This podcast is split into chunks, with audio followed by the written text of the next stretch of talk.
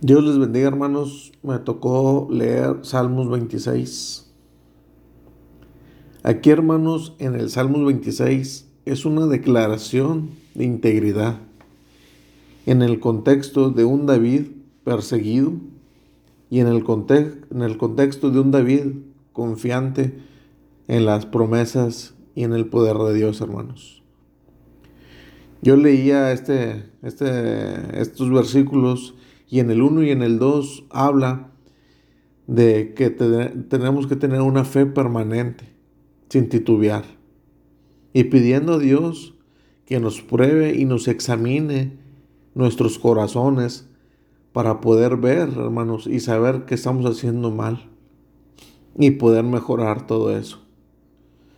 Después nos habla de la misericordia de Dios hacia nosotros pero hermanos, ¿cuántos de nosotros damos misericordia a nuestros hermanos de la iglesia o a la gente que nos rodea? Hay que caminar, hermanos, delante de Dios con, la, con, verdad. Más adelante en el, en el versículo 4 y 5, Dios habla que aunque estemos en el mundo, no somos del mundo, hermanos.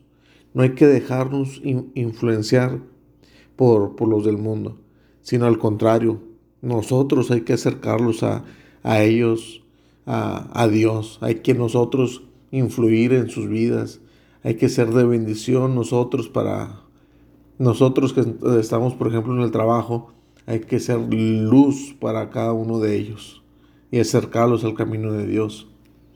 Hay que hablar, hermanos, de las maravillas que Dios ha hecho en nuestras vidas y ser agradecidos con lo que tenemos, hermanos y decirle a Dios, Dios ayúdame a ser íntegro, porque solo no puedo, no puedo. Necesito que estés conmigo, que me salves y me rodees con tu misericordia. Esto es lo que Dios ha hablado en mi vida, hermanos, y espero que les sea de bendición. Dios les bendiga.